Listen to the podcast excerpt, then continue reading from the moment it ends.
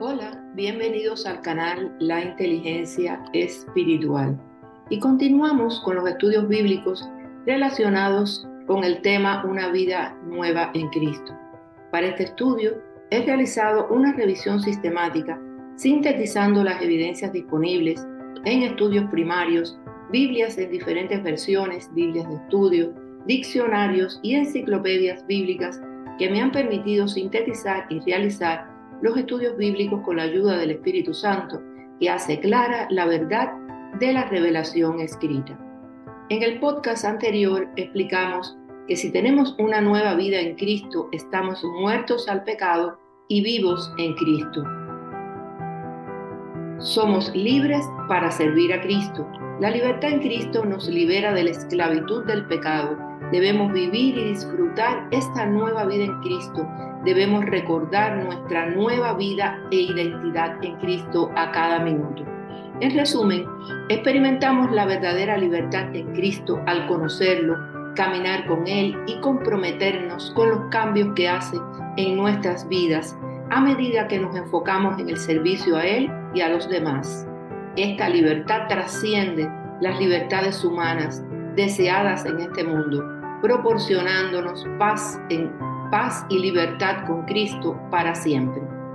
Hoy estudiaremos algunos versículos de Efesios para continuar con este tema de la nueva vida en Cristo.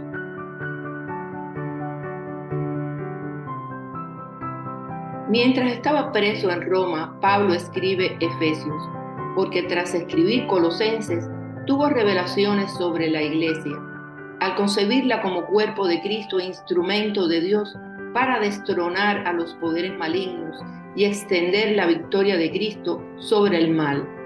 Pablo dice que la multiforme sabiduría de Dios se manifiesta en la iglesia, mediante el fortalecimiento, madurez, confrontación y victoria de los creyentes y la apelación a ayudar en el avance de los otros. A tales efectos, Pablo hace un llamado a vivir como sabios, llenos del Espíritu Santo para la triunfante vida espiritual del guerrero de la fe. Y esta es la instrucción que es válida en nuestros tiempos. Así que tengan cuidado de su manera de vivir.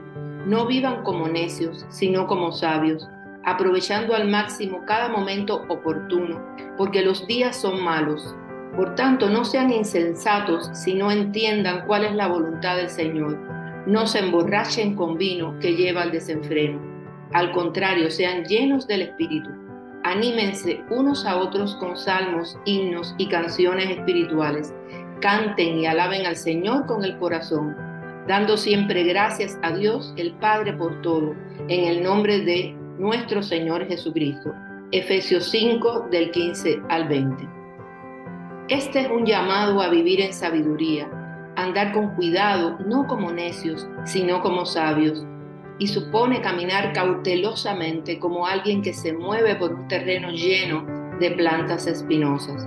Hay que buscar la voluntad de Dios, conocerla y obedecerlo. Vivir en sabiduría es lo contrario a vivir en insensatez. Por eso hay que aprovechar bien el tiempo, no dejar pasar ninguna oportunidad propicia aprovechar el tiempo kairos para sacar ventajas y sacar de todas las situaciones lo mejor. Los últimos tiempos, en su calidad de dolores de parto, traen necesidades y angustias. Este tiempo puede traer impugnación, tentación y peligro. Y la instrucción dada es sean llenos del Espíritu esta instrucción deja claro el hecho de que esa condición no termina con una sola experiencia, sino que se mantiene en continuidad, siendo continuamente llenos del Espíritu de Dios.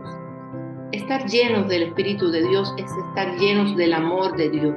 No solo comprender esta verdad, sino experimentarla, vivirla, para que podamos comprender junto con todos los santos, cuán ancho y largo, alto y profundo es el amor de Cristo.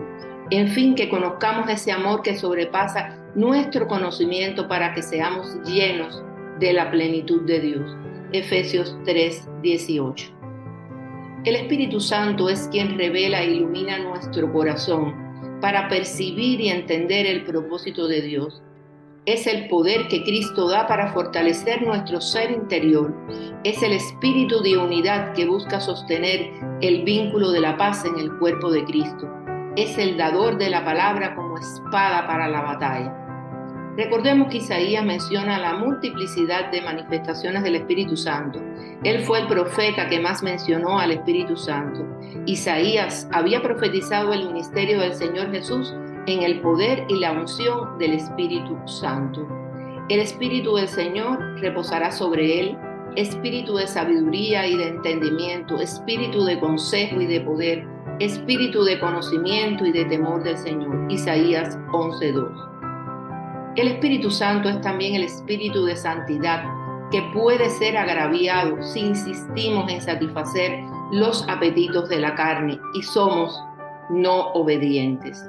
Por eso dice Pablo, no embriaguéis con vino en el cual hay desenfreno, antes bien sed llenos del Espíritu. Conocer y vivir el amor de Cristo es la esencia de la más completa plenitud. Esta plenitud habla de una experiencia progresiva y sostenida en el amor de Cristo.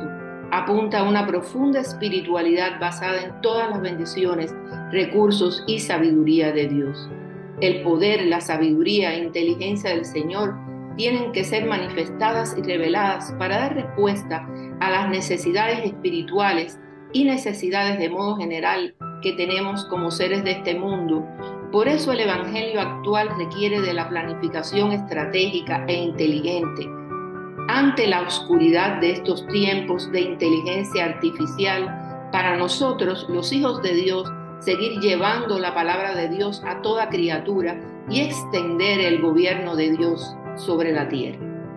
Recordemos a José en Egipto, que preparó graneros para que la nación de Israel fuera preservada y los egipcios fueran preservados ante la hambruna. José se movió en el don de la profecía e interpretación de sueños, pero tuvo la sabiduría e inteligencia de Dios para saber y saber hacer lo correcto y comunicárselo al faraón y José fue lleno de autoridad por Dios de su poder para gobernar. Debemos despertar a la verdad del reino, recibiendo el gobierno de Dios en nuestras vidas mediante el Espíritu Santo, para estar llenos del Espíritu Santo y llevar el mensaje de Dios a toda criatura, vivir en la cultura del reino de Dios, no en una cultura religiosa. El mensaje de estos tiempos tiene que provocar un despertar y un operar como un martillo que quebranta muros y un fuego que abre el entendimiento. Debe ser un mensaje que se base en todo lo que sale de la boca de Dios, no de las opiniones e historias de los hombres. No es un mensaje religioso ni de carácter eclesiástico, porque la luz es lo que hace que todo sea visible.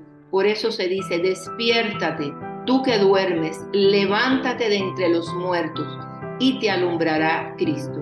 Efesios 5:14. Pablo destaca el papel de los cánticos en la adoración como un medio de llenarnos del Espíritu de Dios, usando los salmos, o sea, la literatura bíblica en forma de canciones, y cánticos espirituales como expresión lírica inspirada por el Espíritu Santo. Por eso dice, anímense unos a otros con salmos, himnos y canciones espirituales, canten y alaben al Señor con el corazón, dando siempre gracias a Dios el Padre por todo, en el nombre de nuestro Señor Jesucristo. Recordemos que un corazón agradecido convierte nuestras preocupaciones y tristezas en alabanza. Un corazón agradecido es la voluntad de Dios para nosotros en Cristo Jesús. Así que ofrezcamos siempre a Dios por medio del sacrificio de alabanza, es decir, fruto de labios que confiesan su nombre. Gloria a Dios.